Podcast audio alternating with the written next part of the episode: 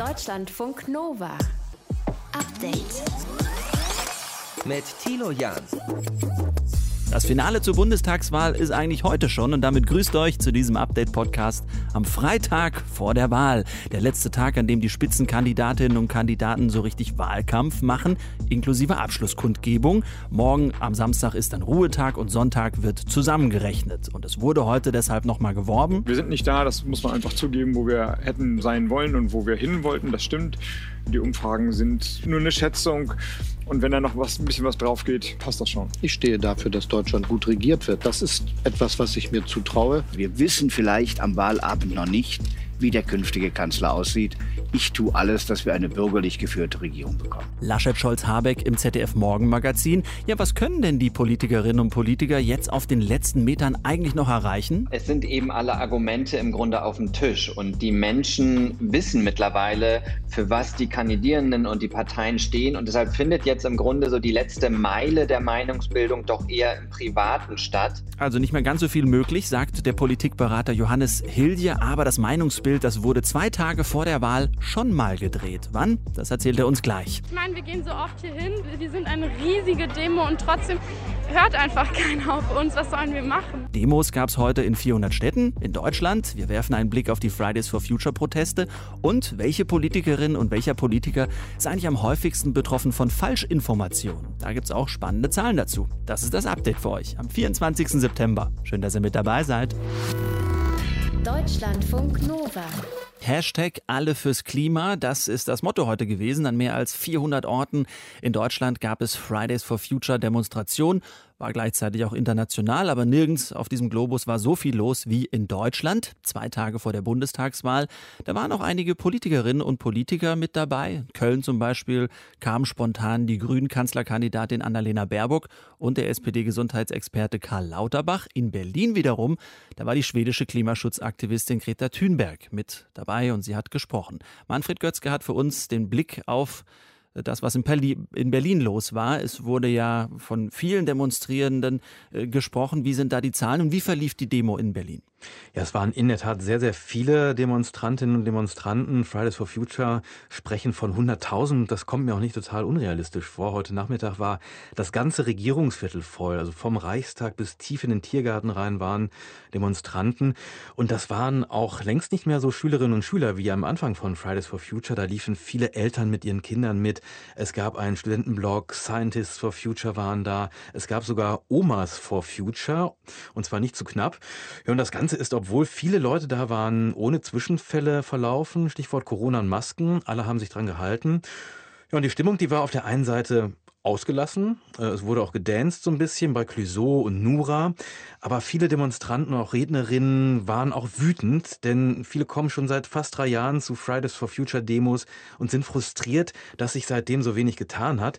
Ich habe da zum Beispiel mit den 15-jährigen Schülerinnen äh, Rosa und mit Franz gesprochen und die haben mir Folgendes erzählt. Ich meine, wir gehen so oft hier hin, wir sind eine riesige Demo und trotzdem hört einfach keiner auf uns. Was sollen wir machen? Und vor allem wurden ja immer Pläne und sowas gemacht, aber es ändert sich trotzdem nichts. Also so.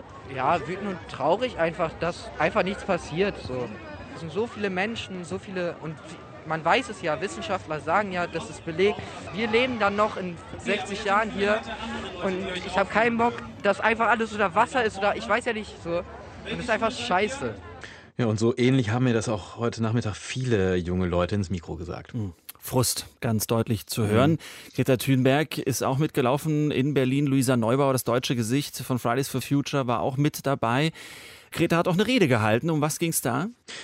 Also sie hat die Klimakrise mit der Pandemie verglichen und nochmal klargemacht, dass die Klimakrise eben nicht äh, anders als Corona wie ein Notstand behandelt wurde von der Politik und dass keine Partei, sei es jetzt in Deutschland oder Europa, genug tut, damit das 1,5 Grad Ziel, die Pariser Klimaziele, dass die nicht gerissen werden. Also Greta Thunberg sagt, die Politiker haben uns gezeigt, dass sie sich nicht für die Jugend, dass sie sich nicht für uns interessieren. If we to ensure a safe presence and future on planet Earth, we need to be active democratic democratic citizens and go out on the streets like we are doing today.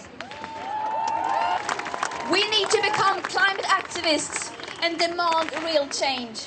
Because remember, change is now not only possible, it is also urgently necessary. But when enough people demand change, then change will come.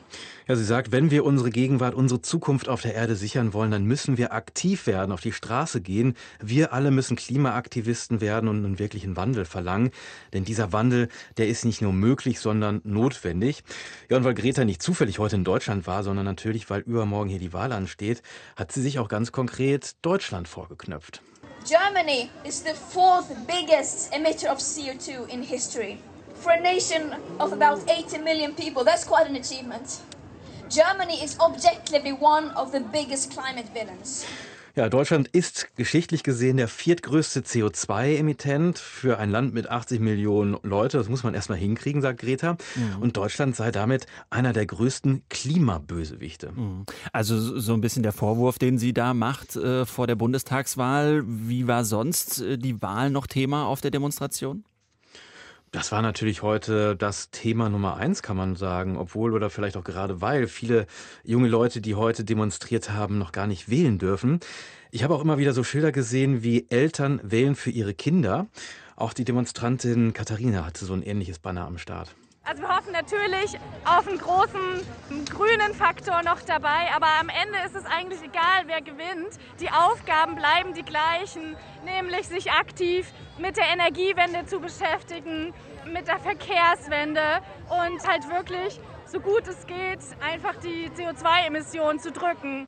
Also viele fordern eine wirksamere Klimapolitik, auch mehr Mut. Das hat zum Beispiel auch die Nachhaltigkeitsforscherin Maya Göpel heute Nachmittag gesagt. Wir würden gerne gut regiert werden. Wir brauchen Mut.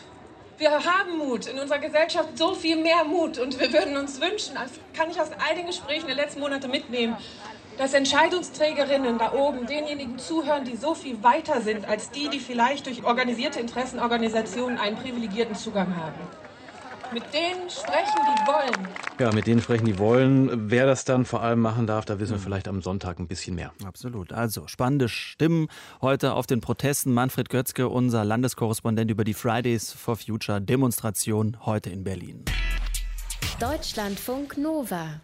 Update. YouGov, das Meinungsforschungsinstitut, das kennt ihr, sagt, 26 Prozent der Wahlberechtigten sind noch unentschlossen, wissen also noch nicht, bei wem sie am Sonntag bei der Bundestagswahl ihre zwei Kreuzchen machen sollen.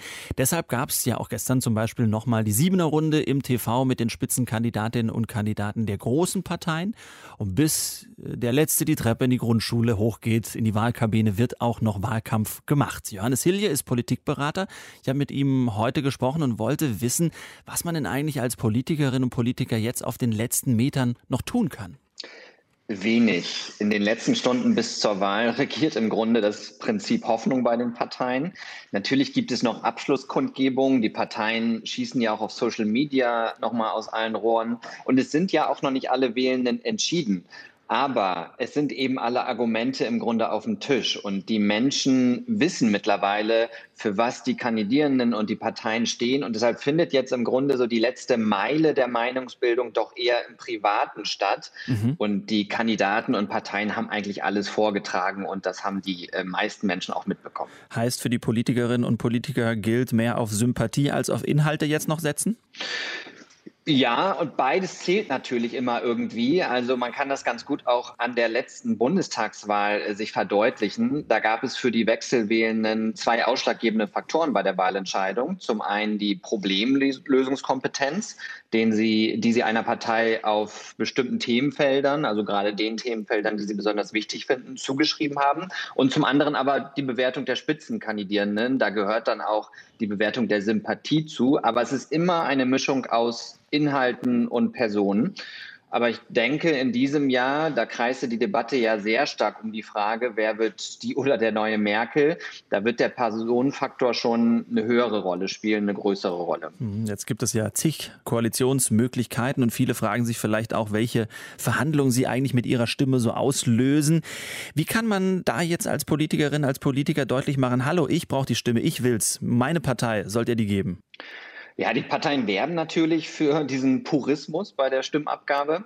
Aber ich glaube, dieses Argument ist in diesem Jahr für die Parteien auch besonders einfach zu machen, denn strategisches Wählen ist ja besonders schwierig in diesem Jahr. Also äh, Ampel oder Jamaika sind zwar die wahrscheinlichsten Konstellationen, aber es gibt ja noch genügend andere Varianten, die möglich sind und auch nicht explizit ausgeschlossen wurden. Also die Wählerin und der Wähler weiß eigentlich nicht, was er nach der Wahl bekommt. Und dann ist es natürlich äh, eine logische Schlussfolgerung, einfach das zu wählen, die Partei zu wählen, mit der man am meisten sympathisiert. Hm. Gab es das eigentlich schon mal, dass an den letzten zwei Tagen ein Meinungsbild komplett gedreht wurde? Ja, also 2002 äh, ist aus einem knappen Vorsprung für die SPD in den Umfragen dann ein Gleichstand im Ergebnis geworden. 2013 haben wir mal sozusagen unteren Rand der Ergebnisleiste das Phänomen gesehen, dass die FDP in den Umfragen über der 5-Prozent-Hürde gesehen wurde. Sie lag dann aber im Ergebnis ähm, knapp darunter. Also die äh, Ergebnisse liegen zwar dann trotzdem so in diesem Unsicherheitskorridor der Umfragen, aber bei einem knappen Stand ist es eben nicht unwahrscheinlich, dass das Ergebnis dann ein anderes Bild ergibt als die Umfragen. Und die Umfragen selbst, das muss man sich ja auch nochmal bewusst machen, beeinflussen ja auch die Menschen, die sich erst in den letzten Minuten entscheiden. Mhm. Und wir wissen, davon gibt es manche. Deswegen ist dann dieser Unterschied letzte Umfrage zu wirklichem Ergebnis auch mit so einem Einfluss der Umfrage selbst zu begründen. Und während wir jetzt miteinander sprechen, haben natürlich einige auch schon Briefwahl gemacht. Hätte man deshalb, weil man gewusst hat, es gibt mehr Leute, die jetzt auch in der Pandemie mit Brief wählen, vielleicht früher anfangen müssen mit Triellen oder mit Vierkämpfen im Fernsehen? Naja, auch wenn man die Briefwahlunterlagen schon Mitte August beantragt hat, musste man ja nicht dann schon den Brief abschicken. Und wir haben aus mehreren Gemeinden gehört, dass erst in den letzten zwei Wochen der Rücklauf der Briefwahlunterlagen deutlich zugenommen hat. Also mein Eindruck ist, auch die Briefwählenden haben sich Zeit gelassen bei ihrer Entscheidung. Sie haben offenbar den Brief noch nicht sofort wieder zurückgeschickt und dann haben auch diese ganzen Trielle und auch diese ganze Schlussmobilisierung der Parteien sicher noch einen Einfluss gehabt. Johannes Hilje, Politikberater, sagt, die letzte Meile der Meinungsbildung zur Bundestagswahl, sie findet im Privaten statt.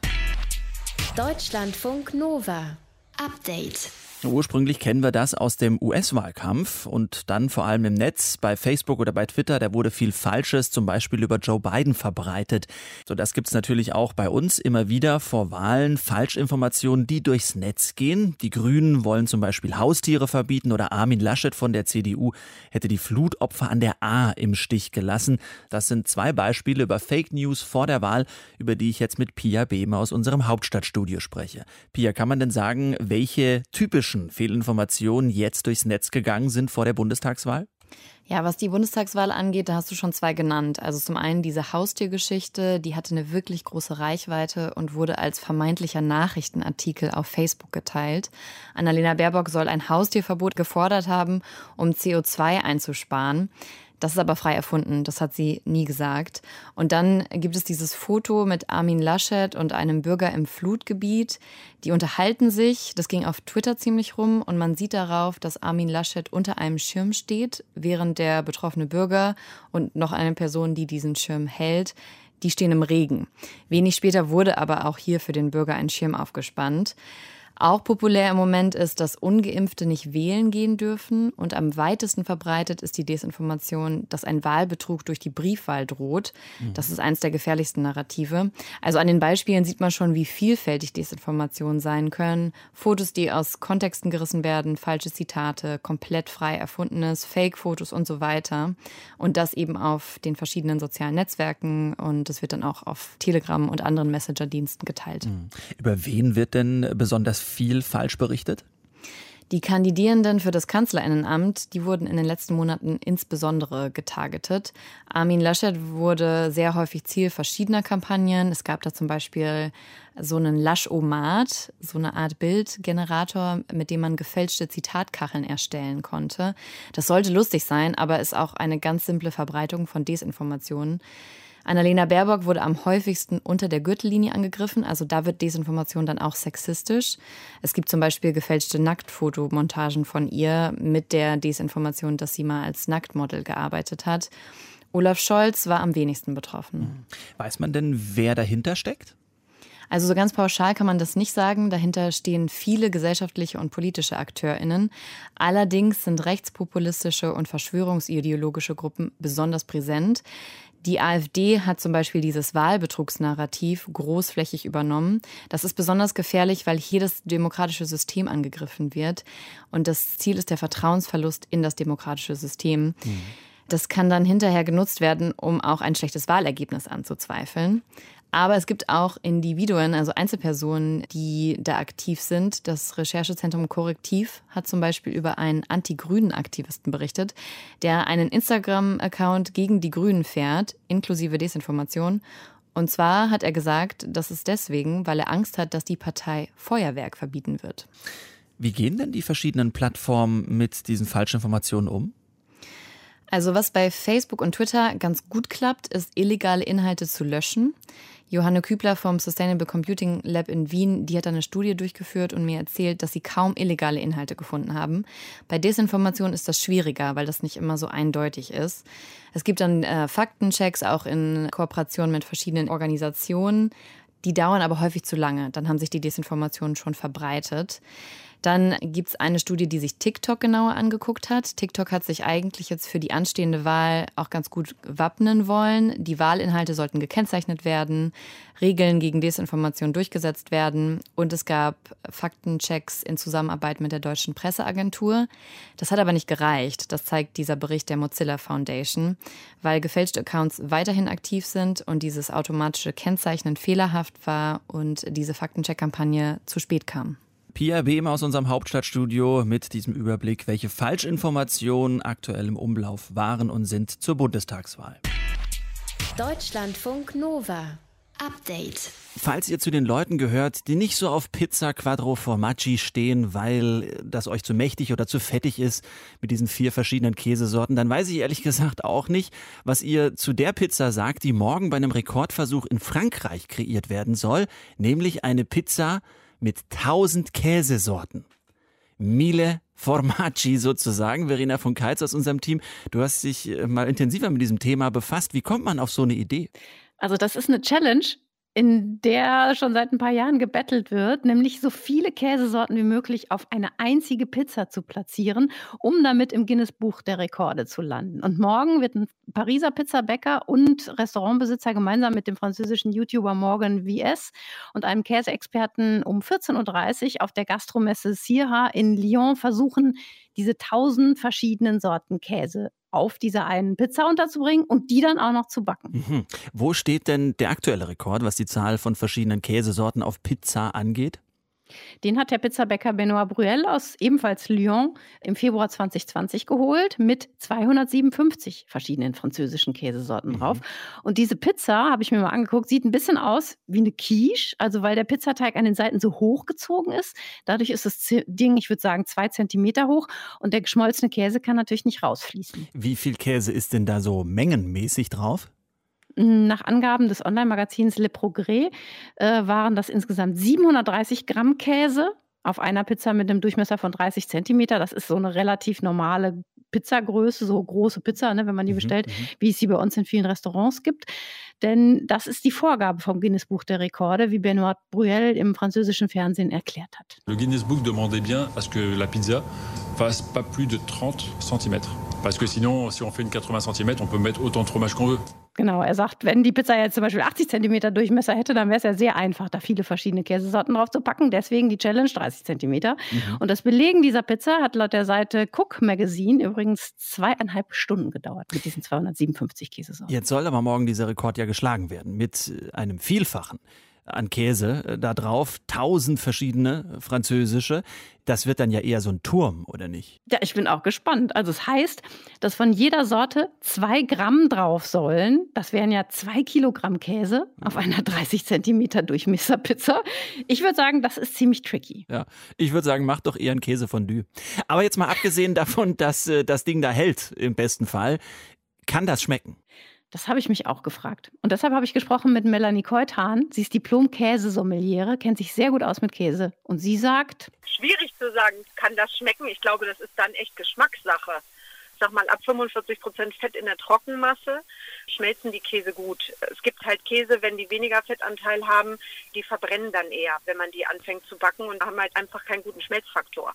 Aber bei dem Mix und bei der Menge da drauf, ich glaube, da fällt das dann nicht wirklich auf. Also da schmeckt man wahrscheinlich doch nicht so sehr den bitteren, nicht schmelzenden Käse raus. Auf jeden Fall wird man sowieso wahrscheinlich die einzelnen Sorten nicht alle unterscheiden können, Gibt wenn man es da denn, reinbeißt. äh, gibt es denn überhaupt so viele Käsesorten allein in Frankreich? Über 1000 Stück. Ja, Melanie Keutan hält das für vollkommen realistisch. Und auch in Deutschland und vielen anderen Ländern gibt es viele verschiedene Käsesorten. Und sie sagt, es hat auch damit zu tun, dass es zum Beispiel alleine schon für Gouda, den wir vielleicht jetzt für eine einzige Sorte Käse halten, eine ganze Reihe verschiedene gibt. Wenn man sich jetzt mal überlegt, wie viele verschiedene Reifestufen es gibt, dann unterscheidet man nach Herstellungsort. Also habe ich industriell oder habe ich einen handwerklich hergestellten aus Rohmilch oder pasteurisiert. Dann gibt es die mit verschiedensten Zutaten. Dann unterscheidet man nach Milchtyp und letztendlich auch wieder nach der Jahreszeit, wann habe ich gemolken und die Milch verarbeitet. Und so entsteht dann halt so eine Wahnsinnsvielfalt. Denn es ist ja so, all diese Faktoren, die sie aufgezählt hat, die spielen eine Rolle, wie ein Käse am Ende schmeckt. Und so kommst du dann auch auf mehrere tausend verschiedene Käsesorten. Ja, ein großer Teil davon soll morgen eben auf äh, eine einzige Pizza drauf in Portionen A2 Gramm, wie wir gelernt haben, im Rahmen eines Rekordversuchs. Deutschlandfunk Nova. Update. Dieses Wochenende, vor allem am Samstag, wird es nochmal richtig Sommer. Überall in Deutschland Temperaturen um die 23 Grad, Sonne satt. Aber in den letzten Tagen haben wir auch schon in der Mittagspause mal gemerkt, Mensch, knallige Sonne. Ist das noch ein Problem jetzt? Sollte man sich lieber eincremen oder nicht? Ich habe darüber heute mit der Dermatologin und Hautärztin Jael Adler aus Berlin gesprochen und wollte wissen, ob man denn theoretisch jetzt noch einen Sonnenbrand bekommen kann. Also man muss einfach mal den UV-Index nachschauen. Das kann man online machen oder in einschlägigen Apps. Und wenn da steht UV-Index 1 oder 2, dann kann man sehr entspannt sein. Ab 3 sagt man, sollte man sich schützen, gerade wenn man ein empfindlicher Hauttyp ist. Aber im Herbst ist man ja oft schon vom Sommer noch so ein Hauch vorgebräunt. Vielleicht ist die Haut noch auch ein bisschen dicker. Und deswegen ist man nicht ganz so empfindlich wie am Anfang des Jahres. Also man muss gucken, wie ist der UV-Index und wie ist meine eigene Hautempfindlichkeit und dann entscheiden, ob ich mich etwas mehr schütze, als vielleicht ungeschützt zu sein. Passiert das denn schon, wenn ich, sagen wir mal, mit dem Rad jetzt morgen auf dem Weg zum Flohmarkt bin oder erst dann, wenn ich vier Stunden in den Bergen wirklich mich der Sonne aussetze beim Wandern? In den Bergen ist der UV-Index ja höher. Das muss man dann auch nochmal extra nachgucken. Ne? Das variiert ja nicht nur äh, von Jahreszeit zu Jahreszeit, sondern auch eben, wo man ist, am Meer, auf dem 2000er, 3000er, auf dem Gletscher, wo auch immer. Beim Flohmarkttrip würde ich sagen, naja, also man kann es machen. Wer Angst hat vor äh, Lichtalterung, der schützt sich natürlich eher. Aber das Hautkrebsrisiko durch einen heftigen Sonnenbrand ist jetzt so Ende September, Anfang Oktober gering. Aber an klaren, sonnigen Tagen, klar, da kann man nochmal mit einer Sonnencreme nachhelfen. Und dann welche? Also Lichtschutzfaktor 30 aufwärts oder was empfiehlst du? Wir Hautärzte sagen ja immer, viel hilft viel und es schadet gar nichts, wenn man den aus dem Sommer nochmal verwendet mit 50 plus. Mhm. Äh, Das äh, ist ja schon der stärkste Schutz und der schützt auch am besten. Vor allem, weil man den ja oft auch nicht so dick aufträgt. Aber wer darauf keine Lust hat, kann auch mit 20 und 30 arbeiten. Das heißt, der Eigenschutz wird um das 20 bis 30-fache verlängert. Sonntag sollen schon wieder ein paar mehr Wolken aufziehen. Schützen die mich denn auch vorm Sonnenbrand? Also Wolken ist heikel, die äh, sind nicht wirklich ausreichend. Also viele Menschen werden das berichten, die haben auch schon bei einem wolkigen Tag einen Sonnenbrand bekommen. Darauf würde ich mich nicht verlassen, sondern immer auf den UV-Index. Jael Adler, Dermatologin, Hautärztin aus Berlin. Danke dir fürs Gespräch. Ich bedanke mich auch. Tschüss. Tschüss. Deutschlandfunk Nova. Update. Montag bis Freitag, immer zwischen 18 und 20 Uhr. Mehr auf deutschlandfunknova.de.